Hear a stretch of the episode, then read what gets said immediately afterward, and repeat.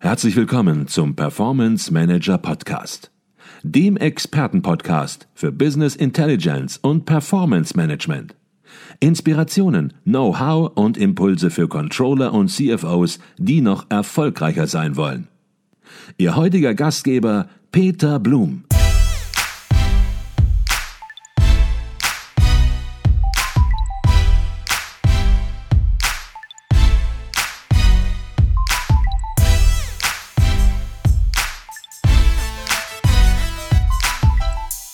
Herzlich willkommen im Performance Manager Podcast. Mein Name ist Peter Blum.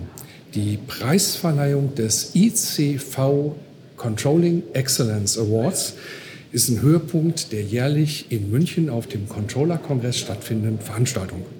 Wir sind hier in München auf dem Kongress und bei mir die frisch gebackenen Preisträger in diesem Jahr 2018. Nominiert waren die Brauunion Österreich AG, Nominiert war als zweites die Robert Bosch GmbH und der Verband der Ersatzkassen e.V. Und die Gewinner sind von der Robert Bosch GmbH. Herzlichen Glückwunsch Herzlichen zunächst Dank. mal zu Vielen dieser Dank. begehrten Auszeichnung. Ich glaube, wir müssen sie auch mal hochnehmen, einfach, dass sie auch wirklich komplett in die Kamera kommt. Eigentlich müssen Sie sie hochnehmen letzten Endes, weil Sie haben sie richtig schwer, ja, richtig schon. schwer. Also schon ein ziemliches Projekt. Genau, wir werden uns gleich noch über ähm, äh, das Projekt unterhalten und da in die Details reingehen.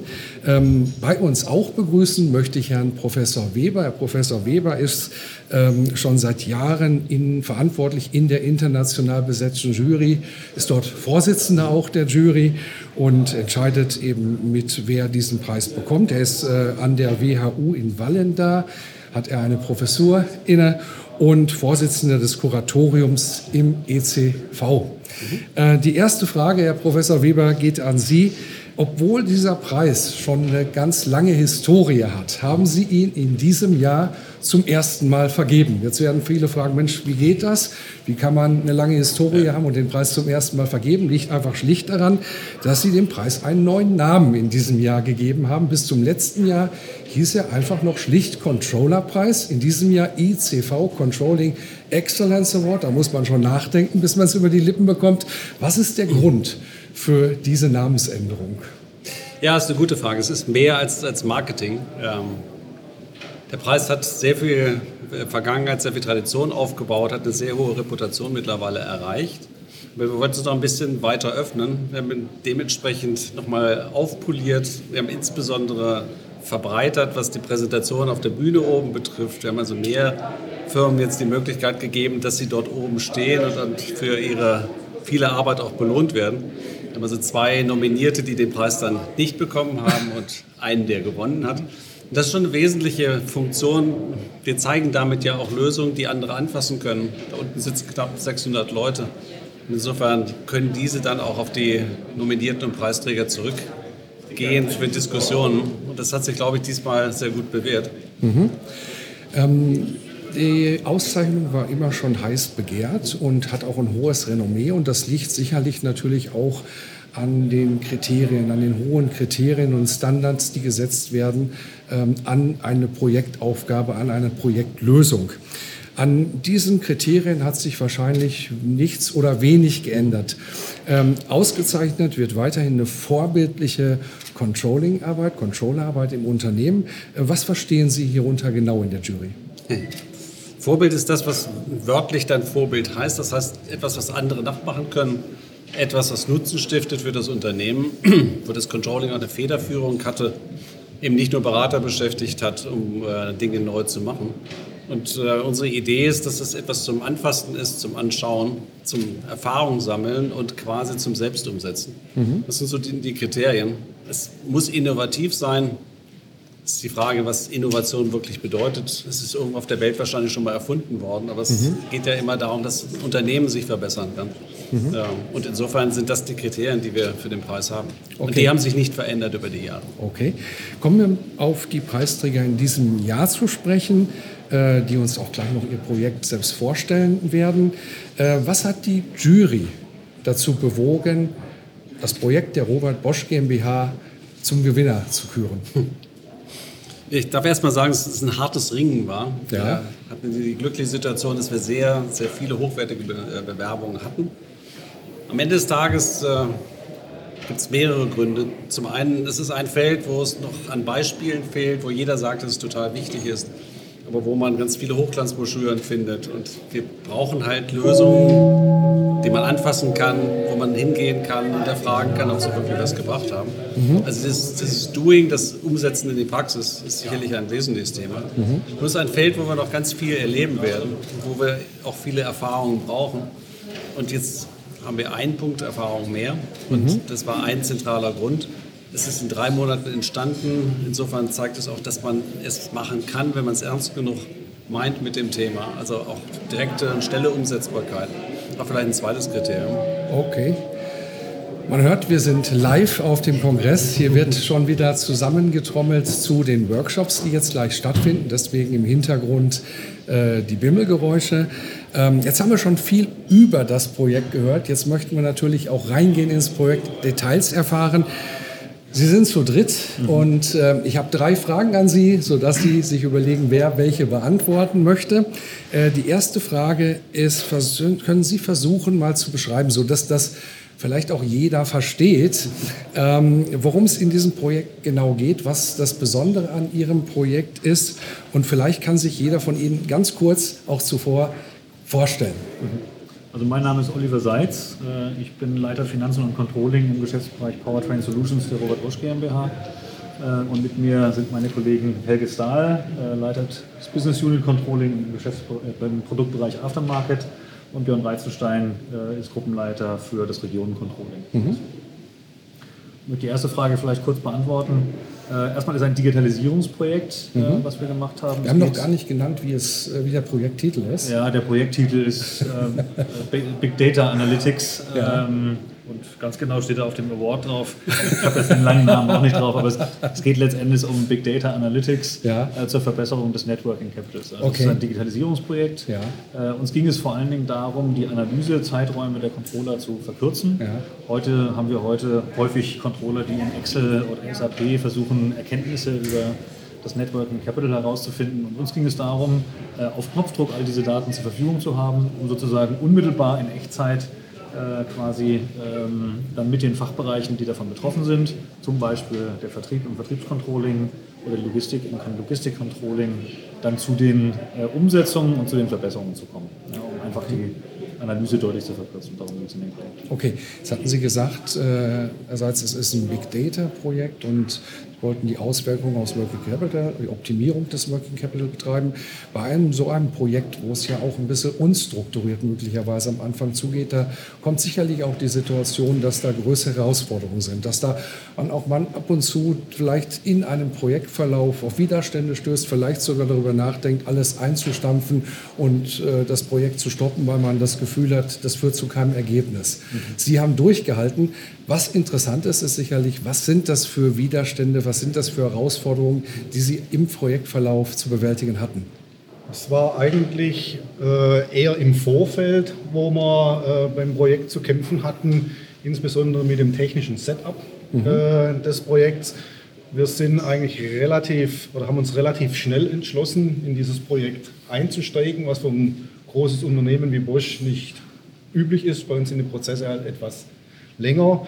Und wir hatten tatsächlich die meisten Schwierigkeiten mit dem Thema technische Anbindung dieses Tools, das wir uns ausgesucht hatten, an unsere IT-Landschaft. Mhm. Als das geregelt war, äh, konnten wir im Unternehmen genügend äh, Kollegen finden, die sich am Projekt beteiligen wollten, aktiv beteiligen wollten. Mhm sodass wir im weiteren Projektverlauf eigentlich gar nicht so, so sehr nur mit weiteren Hindernissen zu mhm. kämpfen hatten. Das ist dann zum Selbstläufer geworden. Mhm. Was waren das für Probleme, Anbindung an die vorhandene IT-Landschaft, ohne zu ins Detail zu gehen, aber dass wir uns das ein bisschen konkreter noch vorstellen können? Also das war, das war äh, zum einen ein Hardware-Thema, das wir auf, anderen, auf einer anderen Hardware-Technik aufgesetzt haben als äh, das äh, IT-Tool, für das wir uns entschieden hatten. Ja. Äh, die zweite große Herausforderung war, dass wir uns äh, anders als andere Unternehmen entschieden haben, nicht in der Cloud dieses Unternehmens zu arbeiten, sondern dass wir gesagt haben, die Daten sind uns ja, sind so vertraulich, dass wir die eigentlich bei Bosch behalten wollen und dass wir deswegen on-premise gearbeitet haben. Und Ja, da waren wir ja, ja. nicht ausreichend vorbereitet und äh, das hat das Projekt etwas verzögert. Okay, jetzt sagten Sie gerade, Herr Saal, die Fahrten sind vertraulich und Sie wollten sie on-premise halten. Auf der anderen Seite haben Sie sich hier zum Award beworben und damit sich natürlich auf der anderen Seite auch entschlossen, das Projekt öffentlich zu machen. Ähm, was war der Anstoß, dass Sie gesagt haben, Mensch, das Projekt ja, ist wahrscheinlich so gut, das müssen wir öffentlich machen, das können wir nicht für uns behalten. Und was mich dann noch interessieren würde, wie viel Aufwand war eigentlich damit verbunden, dieses Projekt dem Controllerverein zu präsentieren? Also Frage würde ich dann beantworten. Ja. Und zwar, ähm, was hat uns bewogen, uns für den ICV Excellence Controlling Award zu bewe- bewerben? Ja. Ist eigentlich intrinsisch motiviert im Unternehmen geboren, zu sagen, lass uns bewerben, lass uns versuchen, auch den ersten Preis zu machen, um das Controlling einerseits mit einem höheren Stellenwert im Unternehmen selbst wieder zu beleben. Wir gewinnen Preise in der Logistik, in der Qualität. Aber wir haben so in die Ahnengalerie reingeschaut und wir hatten tatsächlich keinen Controlling-Preis gefunden. So, das war der erste Ansporn. Das zweite Okay. Thema ist mit dem Thema Big Data Analytics und allen den neuen Prozessen kann man natürlich, wenn man so einen Preis gewinnt, im Unternehmen einen Riesenschub erzeugen, um das Thema neue Anforderungen an Controller auch in die Breite im Unternehmen zu bringen. Mhm. Okay. Ähm, Herr Professor Weber, Sie haben gerade gesagt, die Dichte, die Leistungsdichte war extrem hoch und es war gar nicht so einfach unter den Nominierten, selbst erstmal wahrscheinlich überhaupt die Nominierten zu finden und dann unter den Nominierten auch noch den Gewinner festzulegen. Ähm, auf der anderen Seite wissen wir, ähm, dass in kleineren mittelständischen Unternehmen auch hervorragende Controlling-Arbeit geleistet wird. Und viele, die uns vielleicht jetzt zuhören, ähm, die sagen, Mensch, soll ich mich da, warum soll ich mich hier beim ICV Controlling Excellence Award bewerben? Da gewinnen doch eh nimmer nur die anderen, die Großen möglicherweise aus. Ihr Plädoyer, warum das nicht so ist. Ich bin ja mal ganz Empiriker. Wir müssen ja nur zurückschauen, was wir in den 16 Jahren an Preisen hatten. Da gibt es eine leichte Verzerrung in Richtung Großunternehmen. Aber wir hatten viele auch aus unterschiedlichen äh, Branchen. Wir hatten mal ein Therapiezentrum dabei, sehr klein und überschaubar. Es gab mal einen Preis für einen One-Pager in einem, einem mittelständischen Unternehmen. Also es ist tatsächlich nicht abhängig von der, von der Unternehmensgröße. Im Mittelstand ist es schwierig, die Leute dazu zu bekommen, überhaupt ja, es zu wagen, sich zu beteiligen. Das ist eher ein Zugangsproblem. Und das ist bei Großunternehmen einfacher, weil festere Strukturen, mehr Leute da sind, wo dann einer sagen kann, wir machen das jetzt und zieht die anderen mit.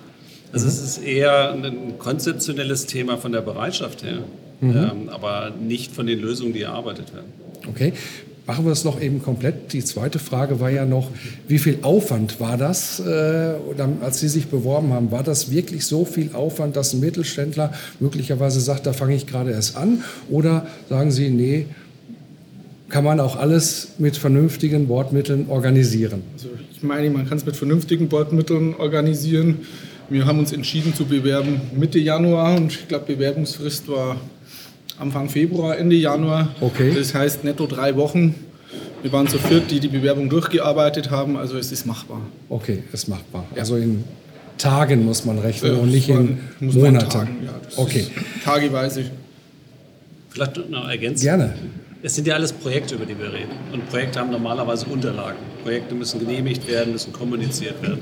Also es ist sehr, so viel Material schon da. Man muss es halt einfach nur in eine bestimmte Form gießen, Okay. wo wir ein paar Vorgaben machen, damit das Ganze vergleichbar wird. Okay, das heißt, Sie sagen, ich höre so raus, Sie sagen, macht da gar nicht zu viel für die Galerie, sondern nehmt die Originalunterlagen, anonymisiert diese Unterlagen, Sie nicken und, äh, und, und schreibt ein bisschen, dass wir es verstehen und dann kann es schon sehr gute Chancen haben. Sie beweisen das im Grunde genommen, haben wenige Tage sich Zeit genommen und ermuntern damit hoffentlich andere entsprechend Ihnen zu folgen. Die letzte Frage im Performance Manager Podcast, die ist immer die gleiche und die möchte ich auch in diesem Zirkel, möchte ich die unbedingt stellen. Vielleicht mit der Bitte um zwei Antworten. Ihre Antwort, Herr Professor Weber, und vielleicht Ihre, Herr Seitz. Nämlich, die geht ungefähr so. Was würden Sie jungen Controllern, die in Unternehmen kommen, jung sind und Karriere machen wollen, Controller wollen meist Karriere, sind karriereorientiert, was würden Sie denen raten, mit auf den Weg geben? Vielleicht ein kleiner Punkt ja, damit es mit der Karriere schneller, vielleicht auch in die richtige Richtung und vielleicht auch insgesamt schlüssiger wird, Herr Professor Weber? Äh, so viel wie möglich lernen. Ja. Weil wir sehen, dass äh, das, was Controller in zehn Jahren machen, nicht mehr vorhersagbar ist. Es ist sehr, sehr viel im Fluss. Ich kann eins dagegen tun, ich kann Netzwerke aufbauen und in diesen Netzwerken enorm viel lernen. Das ist das, was, glaube ich, der wichtigste Rat ist für jemanden, der neu anfängt. Okay, ich glaube, da steckt auch ganz viel drin. Wenn Sie das ausführen würden, lernen und Sie sagten, Controller lässt sich nicht mehr vorhersehen. Wir wissen nicht, was in fünf, was in zehn Jahren ist. Da steckt so viel Wissen und, und, und Inhalt drin. Ich glaube, ähm, da kann man gar nicht tiefer. Sie haben es angedeutet, worum es geht. Äh, Herr Seitz, was würden Sie jungen Controllern aus der Praxis sozusagen? Ja, wir haben ja über Widerstände schon gesprochen. Es gibt so viele neue Themen, äh, von denen ich glaube, dass gerade junge Controller sich damit gut beschäftigen können, um neue Impulse einzubringen. Und natürlich erleben alle das Gleiche. Sie treffen, auf bestehende Strukturen mit erfahrenen Kollegen. Ja. Und den Widerstand, den sie dann erleben, den als Ansporn zu nehmen, das noch weiter auszuarbeiten und weiter voranzubringen, das Thema. Das kombiniert, glaube ich, so ein bisschen das, was der Professor Weber aussagt. Das bringt ja. einen ins Lernen und das macht die wertvolle Idee auch umsetzbar zu einem späteren Zeitpunkt und integriert sozusagen das Wissen der Älteren. Äh, und ich denke, dass das eine tolle Gelegenheit ist, Karriere zu machen. So haben wir, glaube ich, alle mal angefangen. und dann der Preis. Also und dann wenn, das dann, wenn das dann nicht die Krönung ist. Ja, ich bedanke mich herzlich für die Zeit, für dieses kurze Gespräch. Nochmal herzlichen Glückwunsch zu dieser tollen, begehrten, ja, seltenen Auszeichnung, darf man auch sagen. Und ja, noch einen angenehmen Tag, einen schönen Kongresstag hier. Herzlichen Dank.